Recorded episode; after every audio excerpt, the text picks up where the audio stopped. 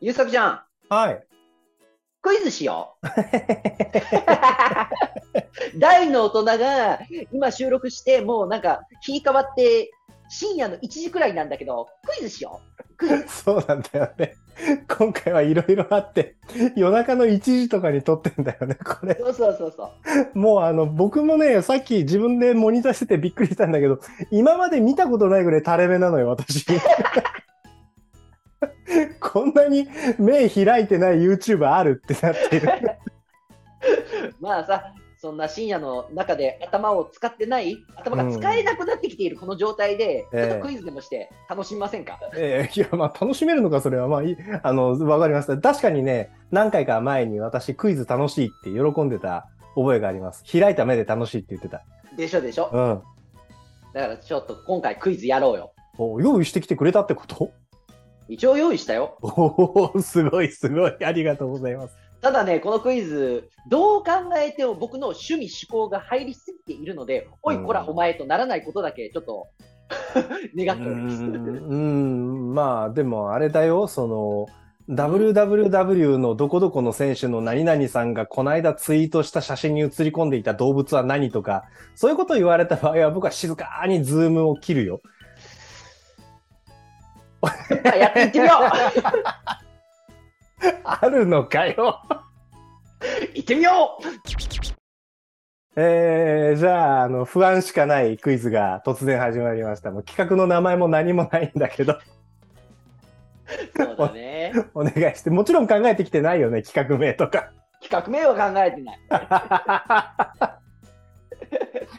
もうだってタイトルコールもできないんだもん。クイズやろうから始まって、雑にクイズが始まるだけの時間なんだも深夜のクイズ大会ですよ。ん。はいはいはい。よろしくお願いします。よろしくお願いします。ちなみに何問ぐらいご用意いただいた感じですか？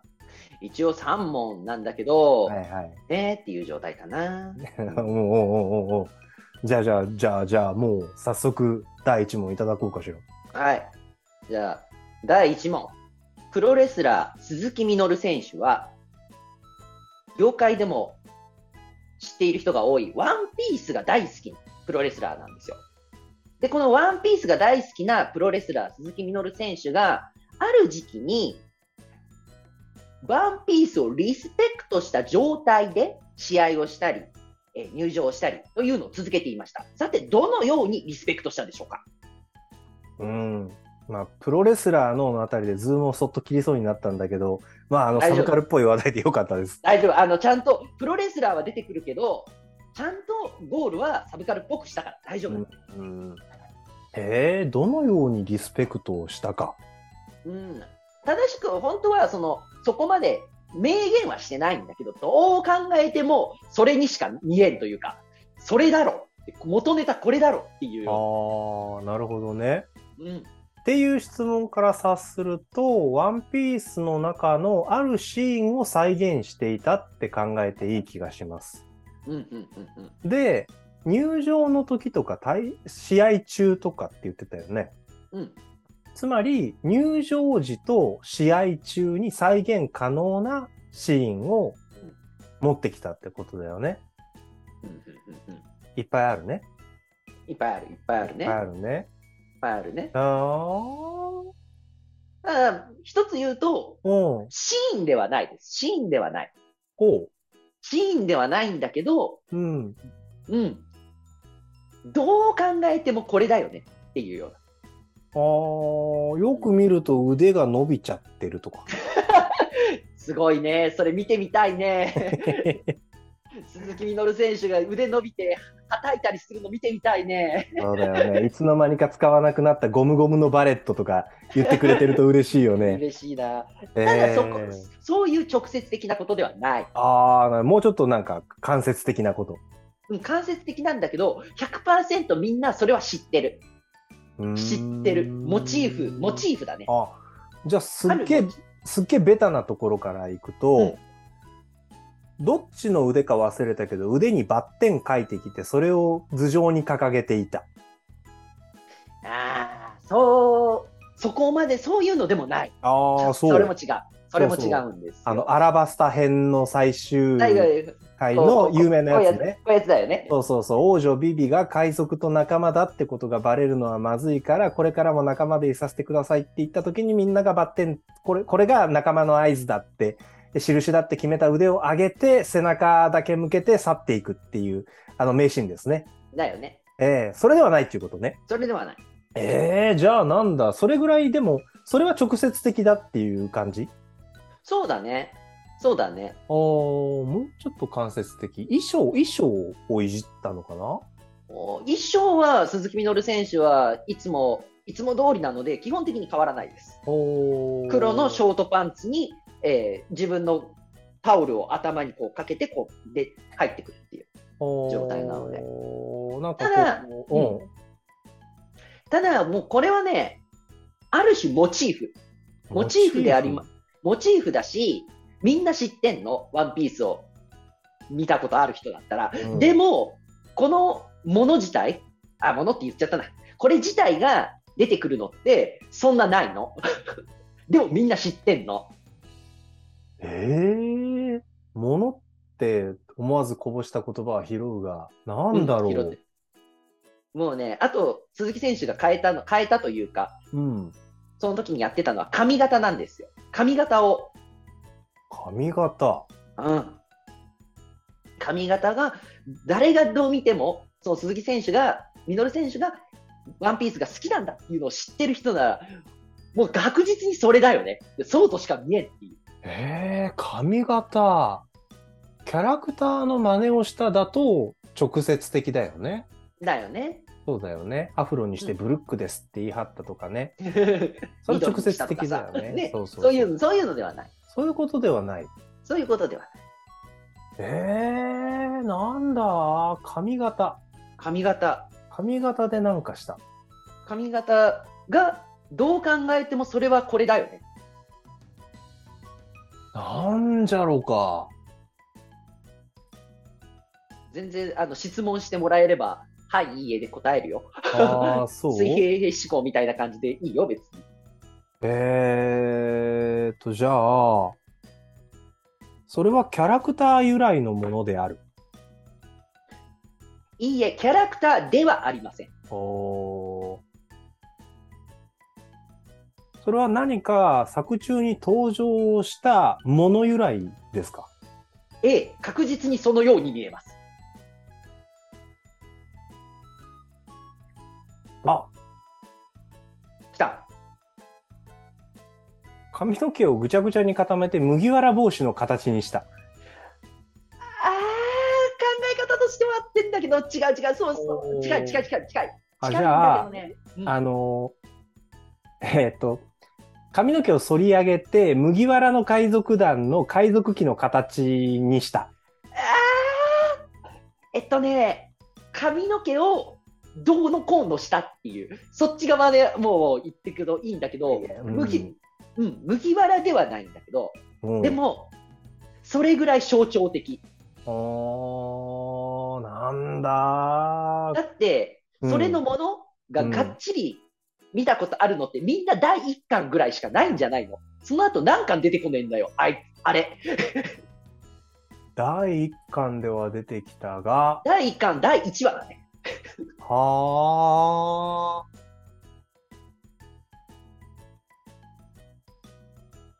うーん。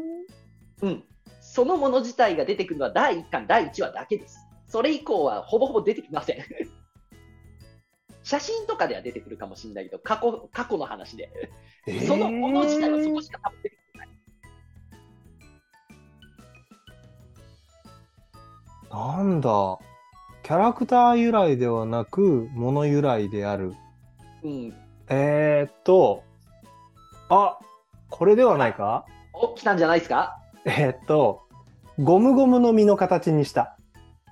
正解 渦巻き渦巻きの状態。どう考えてもぐるぐるだって自分では言ってんだけど、はいはいはい。反り、反り込みでぐるぐるの ゴムゴムの実ができてるの。はいはいはいはいはいはい。なるほど。頭ゴムゴムの実だったのね。そうそうそうそう。はいはい。それが最近なんかモデル2化とかすごいことになってきてるから、ミノルさんの頭もすごい身だったっていうことになってるわけですね。いや、なんないんだな。やめちゃったんだな、みのるさんあ、そうだ、そうなんだ。残念です。普通の、普通の反り込みになっちゃったんだけど。ああ、なるほどね。ね、あの、なんていうの、入りは、そっと ズームを閉じようとしたけど、ちゃんとしてたでしょ、一応。ちゃんとしてた、してた。よかった、よかっ。たちゃんとしてたでしょ、うんよかったです。ちゃんとしてたし、あの、楽しかったです。ああ、よかったです。いやー、じゃあ、あの、なななんかでも、あの、ちょっと苦戦しすぎてヒントもいっぱいもらっちゃっての正解だったので、うん、ちょっとあの、スッキリ感としてはいまいちなので、後にも、ああの、頑張りたいと思います。はい。では、第2問。はい。はい。新日本プロレス所属の棚橋宏選手が。ちょっと待って、ちょっと待って、ちょっと待って、は い ちょっと待って。何ですか何ですか何いですかやいやいやいや。全部の問題プロレス入りなの。いや、さい一応ね、3つ目よ、よ、うん、入ってないのも一応用意してあるよ。本当によかったよかった。いや、だ大丈夫です。あの、1問目も2本目も、あの、全日本プロレスのとかっていう入り方だったんで、もう、あのドキドキしちゃってね。大丈夫、大丈夫です。ありがとうございます。はい。まあまあまあ、はい、わかりました。じゃあ、その、棚橋宏選手が若い頃に、ある特撮のキャラクターのリングに出したいと。そのリングに出すためのプロレスラーの役として候補に上がりました。結局この話は流れてしまったのですが、この時、モチーフになるはずであった特撮は何でしょたん？えーっと、ある特撮ヒーローをリングに上げたいんだっていうことになった。で、それを演じるのはその棚橋選手だ。リング上でね、やるのが。はい。た予定だった。ただその話はなお流れになった。さて、その特撮ヒーローとは何かっていう問題ね。そうそう。あーまあ、とりあえず今の情報だともう何も手のつけようがないんだけど、うんそうだな。その、その、それが起こったのはいつ頃の話ですか？それはですね、えっ、と、これぐらいだから、1998年頃かな。おお結構前だ。うん。98年。合ってるよね。98年。98年、99年とか、あの、2000年代に入る入らない、ノストラダムスの大予言で私たちが大騒ぎしていた、あの頃ですね。うん。まあ、大騒ぎはしなかったけど、したんですね、そちらは。僕が読んでた本の漫画では結構大騒ぎしてた。うん まあいいや。まあでもそれぐらいの、うん。まあからもう22年前、うん23年前とかそれぐらい前ですね。はいはいはいはい。23年前か。平成仮面ライダーってギリギリ始まってない？まあギリギリ、うんうん。時代感的にはそれぐらいだよね。平成ライダーが始まってんだか始まってないんだかみたいな時期だよね。そうだね。その頃にリングに上げようとした。あーじゃあ、特撮だもんね。アニメじゃないんだもんね。うん。じゃあ、ちょ、ちょっと質問いいですか？はい。えー、その特撮ヒーローは、チームで戦いますか？一人で戦いますか？一人で戦います。一人で戦う。当然私も知っているヒーローだよね、きっと。はい、当然知ってます。うん。うーん。巨大ヒーローですか？等身大ヒーローですか？等身大ヒーローです。はいはいはい。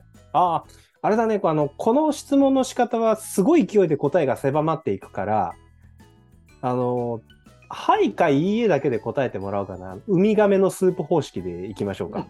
はい。えー、じゃあ、一応今までのヒントを整理すると、1998年から99年頃の出来事でありました。そして、そのヒーローは単身戦う等身大サイズのヒーローである。ここだけ聞くと仮面ライダーじゃね？ってなってくるけど、仮面ライダーであるならば、かどの仮面ライダーかっていうのを当てなきゃいけないよね。はい。うん、じゃあ、一回仮面ライダーで仮決めしてみようかな。えー、じゃあ、仮面ライダー1号。いいえ。うーん。まあそうだよね。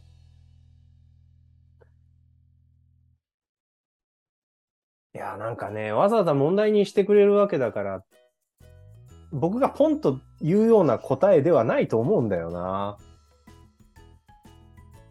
そのヒーローは、変身しますか？はい。うん。え一応ね、メタルヒーローみたいなジャンルだとね、変身しないヒーローもいるので、一応ね。うーん。そのヒーローは男性ですか？はい。うん。なんだろう。いや、まあヒ、ヒーローの数ってまあ有限なんでね、質問続けていけば、そのうち狭まるんだけど、えーっと、結局流れちゃってんだよね。そうです。流れちゃった理由は、制作会社が嫌だって言ったからですか？えー、僕が聞き及んでいるのは、新日本プロレスの社員の方たち、方が、棚橋はまだ若いので、そういうふうなことに、えー時間を取らせるわけにはいかないと。レスラーとして、まず独り立ちしてほしい。ということで、こだわりました。なるほど、なるほど。びっくりするぐらいまともな返答で参考にならんなと思っています。ただびっくりするぐらいまともな返答を聞いて、当時の現場監督だった橋本真也はブチ切れました。なぜやらせなかったんだなぜなら、彼も。もファンだから。えー、なんだろうな。高橋真也さんもファンだったっていう話が私には何のヒントにもならないんだよね。そんな方がいらっしゃるんですねっていうぐらいのことにしかならないんだよね。これを聞けばわかるだろうぐらいのテンションで 言っていただいたけど、情報増えないんだよな。ああ、増えなかったが。えー、なんだ？なんだ？等身大ヒーローでしょ？何聞けばいい？何聞けば狭まる？えーっと。うん。えー、あれなんだったっけ？えーっと、ロ、ロボポン。はいはいはい。ロボコン。ロロボコン。あ、その感じは違うね。察した。何かロボコン。ではない。ロボコンではないね。えー、変、でも変身するって言ってたもんね。うん。あれを変身と言わないんだったら僕はよくわかんないと思う。あー。あーいやー、それは仮面ライダーですか？っていうのは聞きたくないんだよな。できるだけね、できるだけ聞きたくないんだけど、それは仮面ライダーですか？はい。おー、じゃあどのライダーかって話になってきた。すっげえ狭まったよ、今ので。はよ聞けって思いながら聞いてたもん。まあまあまあ、そうだよね、そうだよね。いやなんかもうちょっとなんか外堀から考えていきたいじゃん。まあね、まあね。そうだねそ。うそう、もう、まあでもあの、私の目の開き具合を見て分かってもらえる通り、最初何聞いたかも、ちょっと記憶的にあやふやになりつつあるんですよ。えーっと、じゃあ仮面、どの仮面ライダーかだよね。うん。その仮面ライダー、端から言ってきゃ当たっちゃうんだけどさ、その仮面ライダーは、リングに上がる必然性がありましたか？はい。おー。いろんなもろもろを考えると必然性があったんじゃないかな。なぜえーなぜっていうのを考えていくと僕はあるように感じました。うーんちなみに当時その棚棚橋選手うんの年齢は、えーっと、1998年、9年、どっちにする？まあまあ、そどっちでもそんなに変わんないけど、27? ぐらい。うんうんうんうんなるほど。ってことは99あ、違う違う。もももっともっとした。ごめんごめん。えーっとね、25? はいはいはい20代半ば。うんうんうん。っってことは、えっ、と、15年前ぐらいに少年期を過ごしているとしたら、1985年、ちょうど我々が生まれたぐらいの年の頃に10歳とかで、そうそうそう、10個上ぐらいって考えてはいはいはいはいいいよ、自分自分たちの。だから、うん、そうだね。大学卒業してまだ2、3年だから、それはヤングライオンというか、まだ若手だよね。うーん。うーん、じゃあ時代感と、あとなんかリングに上がりそうっていう雰囲気から、うん、ストロンガいいえ。ー。おー、違うの。じゃあ、肉体派的なイメージでアマゾン。いいえ。おー、もう端から行ってくモーションに入っちゃったら、これ、私の負けでは。いや、なんだろう。それが最後に来たんだったら、それが最後まで行かずに行ったら、勝ちじゃない 逆に。ああ、私がいくら言っても当たらねえ当たらねえみたいなこと？そうそうそうそう、なんでや？ってなりながら聞いてます。なぜ当てられない？なぜ当てられない？なぜ当てられないプロレスラーのことを知らないからですよ。違う違う違う違う。違う違う。だって違、うの？だって、極端に言うよ、極端に言うよ。えうん。だって、ものすごく近いところに行って、すげえ遠くまで離れちゃったんだもん。え。えー、そうなの？うん。びっくりするぐらい離れたから、どうして離れていった？えー、えー、何で離れたの？どこで近づいてどこで離れたの？私は。えー、思い出すんだ。何も思い出せない今一生懸命思い出したんだけど、その、頭を悪魔の実の形にしたプロレスラーがいたらしいっていうことしか思い出せないんだよな。そこまで書いちゃダメだ。えー、なんだ？じゃあ、あーそれは昭和の仮面ライダーですか？いいえ。おー、クーガ。正解。ああ、そうでしたか、そうでしたか。いやー、最初に切っちゃったのね。そう。最初に勝手に切っちゃったのね。もうもう、あ、当てられた一発だわって思ったら、どんどん離れていくから、どうしたどうしたと どうしたどうした？そんなになんか気使わなくていいよって、もうもう帰ってきていいんだよ。いや、どこまで行くの？どこまで行くの？ってなったから。いや、もう、その、む、難しくなってしまってさ、質問いっぱいしていいみたいなことになっちゃったらさ、どの質問をしちゃったら終わっちゃうかなとか、なんかどんどん、い、いよ、余計なことに気を揉んでいるうちに迷子になっちゃった。そうそうそう。だって、だってその、クーガの出る時って、要は何年もなかった仮面ライダーを復活させて、また新しく平成仮面ライダーを作ろうっていう、この時流で、新日本プロレスのリングにもクーガという選手を登場させたいんですっていう。そういう意味で若手の棚橋選手がもう体バキバキだったから、すげえかっこいい体の状態だったから、そういうので上がったらっていう。ああ、だからその仮面ライダーファンだったプロレスラーが仮面ライダー盛り上げたいんだぐらいの気持ちでクーガーをステージに上げようっていう企画を考えてたっていうなんですかね。多分ね、そこまでは書いてないけど、きそうやって考えると、なんか分からなくない？その必然性はあるでしょ？いやーあのそ。そっちの順番で考えてなかったんだよね。俺の好きなあの強いヒーローを上げるみたいな発想で考えちゃったかはいら、はいはいそのストロンガーだったら世代ドンピシャなんじゃないぐらいの発想になっていって、そうそう、あの仮面ライダーを盛り上げるみたいな方には全然頭いかなかったな。うんそう仮面、まあ、仮面ライダーの方が盛り上げたいというか、そういうので、もう、仮面ライダーも前も言ったけど、テレ朝ですから、うん新日本プロレスあーそうだそうだもテレ朝の深夜やってますから、だからこのやつがあって、行ったんじゃないかな。っていうのでなるほ、ど仮面ライダー大好きな橋本真也さんはブチ切れたと。あ やらすとけあ、なぜやらせなきゃなんだと。やってたらもしかしたらい今もね、プロレスと仮面ライダーの相互交換みたいなのはあったかもしれないよね。カブトの映画には、ああれはか空手家だったか。わかんない。仮面ライダーコーカサスには有名な空手家の選手が変身してたんです。空手の方の動きで変身するみたいなライダーだったんだけど。えー、それは知らない。ただ、棚橋選手はこれから、だから1999年だとして、うんえー約10、20、20年後？うん。に、えー仮面ライダー、えーあれはなんだ、エグゼイド？で、の映画で敵役としてやっと変身ができます。敵役としてえ映画に出たんですよ。白衣着て。いたかも。いたいたいたいたいた。ごっつい人一人いた。じゃあそれです。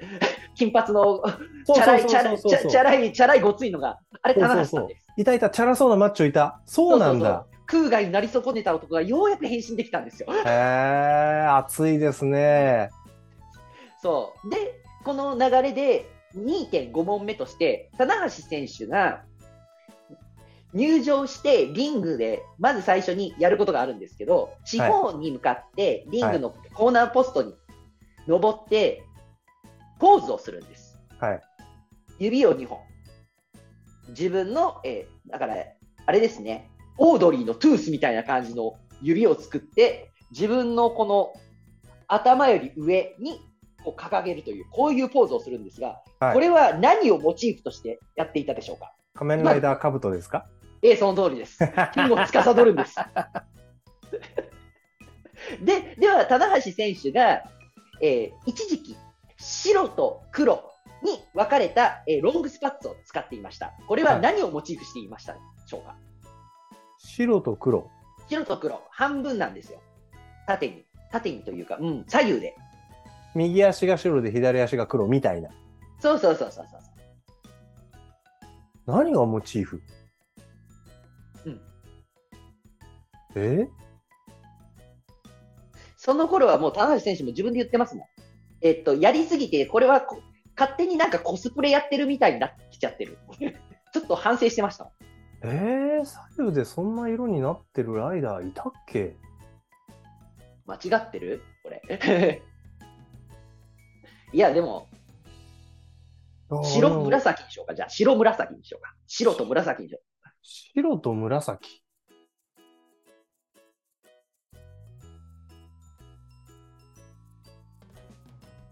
白と紫。う。うん。ゆうさきちゃん好きなやつだよ。あ、ダブル？うん。あー、なるほど。うん。ガウンまできっちり分けちゃってるから。あー。あとはうん。あとは、えー、棚橋選手、普段黒、黒をモチーフとして、ラインを金とか銀とかにしてたんだけど、うん。途中で赤とか入れたの。うん。うん。それを見て、僕らは何を思ったでしょうか？衛星仮面ライダーです。黒い、黒い服なの。うん。黒いやつに赤い線が入っちゃったの。うん。どう考えてもファイズだってみんななって。あー そういうことね。そういうこと。うんっていうぐらい大好きな仮面ライダーの変身をようやくで、敵役だけど変身ができたという棚橋選手の話です。仮面ライダーになった敵仮面ライダーになったわけだ。そうです。怪人になっったのかな？でも、うん。ようやく変身ができたっていうのね。うんうんうんうん。なるほどね。それいいよね。その。いいでしょう。いい、いい、いい。あの、いいなって思う、それ。夢があるよね。あるあるある。みんなが見てるところで俺の推し、ででだって壮大なコスプレだよね、それ。そうそうそう。申し訳ねえけどコスプレだよね。そうそうそう。自分でも、え、これはやりすぎたかな？ちょっと反省してた。珍しい。棚橋さんが。そう、それはでもちょっと羨ましいわ。でしょ？うん。これはね、日常生活でやるとちょっと違うもんね。左右で色が違うものとかさ。まあかっこよくデザインしてくれてりゃいいし、僕も一応さ、ダブルが好きだから、あの、ベルトのバックルの形の、ああ、プレミアバンダイだ。そうそうそうあの、奥さんにお願い買ってって言って買ってもらったんだけどさ、もう使えなさすぎてずっと吊るしてあるもんね。だよねまあ。でもそういうのでね、すごいオフィシャルにやれるというか、うん。ね。はい。じゃあ、なんか、あの、考えすぎて、変な気を使いすぎて、えー非常にもやっと終わりました。第2問でございましたね。そうですね。はい。じゃあ、第3問、お願いします。じゃあ第3問いきます。いきますよ。はい。はい。殻状の各科がある漆科の植物。それにはビタミン、タンパク質を豊富に含んでいるナッツである。これは何でしょうか？えあのそ の問題の方向性が一一気に変わりすぎて今 脳が追いついてないんです。えっと殻状の核化って核化ってそのココアっていう意味の核と果実のそう果かそうそうそうそう。でビタミンが豊富なナッツである。はい。これは何か？うん。それがサブカルに関わる問題なんですか？そうだね。この後やると思うから、その予習させてもらってないので私だから今予習なんだよ。これが予習なの？これが予習だよ。その当てどもない情報を与えられてさあこれは何だって聞かれてわからないなって思うのが予習じゃあ、じゃあ分かった。今これは、僕は何の作品から持ってきたでしょうか？はあはあその食物というかナッツが出てくる作品があるそう。このナッツを使ってですね。えー、じゃあまたちょっとウミガメのスープ方式で質問させてもらうが、あははい。そのナッツがその作品におけるキーアイテムである。いいえ。いいえ、キーアイテムでさえない。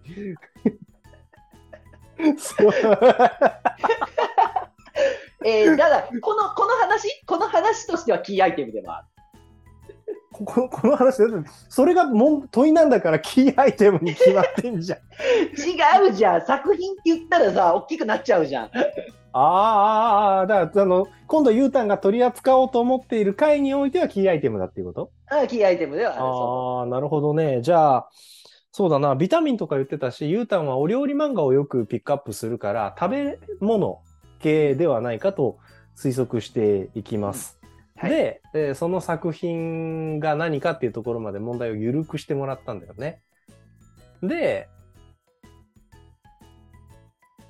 あれだ、あのユータンがここでちょこちょこ話題に出すんだけど、不定期連載でなかなかお目にかかれない料理漫画があったな。うはいはいはいはい。フェルマーの料理じゃないですか？いいえ。ああ、違う。えー、じゃあこの後に及んで、鉄鍋のジャンですか？正解 またジャンやるの？やるよ みにね、ちなみにこの木の実何かわかる？わかんないな。え？知ってる？私。知ってる。ナッツ、ナッツ？ナッツです。落花生？いいえ。くるみ？いいえ。あ、ダメだ。ナッツの名前ってもうそれぐらいしか私わからん。本当に、あの、何年前 ?3 年ぐらい前にみんななんかこれをずっと言い続けててなんだろうなーって思えー、う、うん。この名前をずっとみんなが連呼してた。ちっちゃい子とか。パプリカ？違う。俺は面白いと思ったことがないんだよ、この人たち。この人たち？うん、もっと前なのかな ?3 年前よりもっと前なのかな面白いって言ったってことは芸人さん？ええ。ナッツの名前の芸人さんですよ。えー、いええや、聞けばあーって言うかもしれないんだけど。いや、ああどころか、うんはあってなる。そこ、それかって。あもしーもしくは、優作ちゃんが、これをナッツの名前だと認識していない可能性はある。あー。あ、そっか、ナッツか、これ。っていうのはあり得る。へえ。もう全然今脳内検索に引っかかってこない。あ、本当にもう、うん、あのーなんだろうね、その人たちの真似をしすぎて、子供が、子供のまぶたにちょっと異常が出るっていうので問題になってる。あ、ピスタチオ？その通り。まぶたの異常な動きで分かっちゃった。いや、あのこの間解散したらしいっていうお話をツイッターで拝見したんですけど、そうなんですか。あの好きでした、ピスタチオ。あ、そうなんですか。何が？っていうのとても好きでした。全くもって面白いと思えなかった。わかんなかったんだよな、あれ。なるほどね。そうだ。ピスタチオ確かにナッツだ。でしょ？あ、よかったよかった。認識されてた、認識されピてた。ピスタチオが出てくる鉄鍋のジャンの回が、ええ近々また収録されるっていうことね。はい、このピスタチオを使って、新しい調味料を作るという。しかも今回は、これはジャンが作るんじゃなくて、他の、他の選手が作っている、その、それを、そいつをフューチャーした回をちょっとやりたいと思うんで。ああ、覚えたね。もうあ。あなたあれだよ。いや、予習はできたんだけどさ。よしもう、もうあなた鉄鍋のジャン全話やる気でしょ。違 うやらないよやりたいのはたくさんあるよ。春巻きの回とかもやりたいしさ。春巻きの回すごいんだぜ。春巻きを食べてるだけなのに、口の中がただれて、なんかすごいことになってる絵が出てくるんだぜ。おーいやあ全部やる気がするな。時間だけはいくらでもあるんだとか言いながら。次は、次は第7巻35ページとか言いながら、はい、開いてとか言って。やりたいね。もう、ゆうさきちゃんをそこに巻き込みたいね。巻き込まれ事故にされてみたいね、ゆうさきちゃんね。そういう意味ではもう随分前から巻き込まれてんだけどね。そこそこ影響を受けてますから、あ私は。あありがとう。すみません。そしてありがとうございます。ええもう毎毎月数時間をね、鉄鍋のジャンの推し活に付き合わされるっていう。で、しかもその後編集で数回にわたって聞くっていうことしてますから。甘津さえ全体のイメージが整うサムネイルってなんだろうって、こちらからアウトプットまでしてるわけだから。もう、もう、あの、いつかも言ったかもしれないけど、この収録における私の人生への影響度ったら、たるや、もう、なかなかなもんですよ。そうですね。それなりに迷惑被ってます。ああすみません。ええそしてありがとう。ということで、クイズ終わったよ。あ、本当だ、そうだ、クイズ会だったんだ。なんかもう異常に疲れたけど。もう、だって今思い出せることといえば、やっぱり頭に悪魔の実を申したプロレスラーがいたっていう話で、第3問については一体何聞かれたっけっていう気持ちですからね。まあ、私のチャンネルでね、ここで喋るんだったら、ちゃんとサブカルにえ引っ掛けておかないと、そして私の好きなものに引っ掛けておかないとっていうクイズでした。そうすると、3問用意したクイズのうち2問の語り出しが、新日本プロレスのって。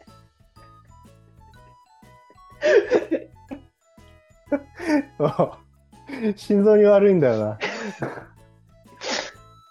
えー、じゃあ、そんな感じで、えー一緒に聞いてくださった方、果たしてクイズには何問正解されたでしょうか？もうね、空ガから離れていく僕を、おいおい、こいつは何をバカなこと言ってるんだっていうふうにね、あの、もどかしく見ていてくださった方、えー、ぜひコメントで教えてください。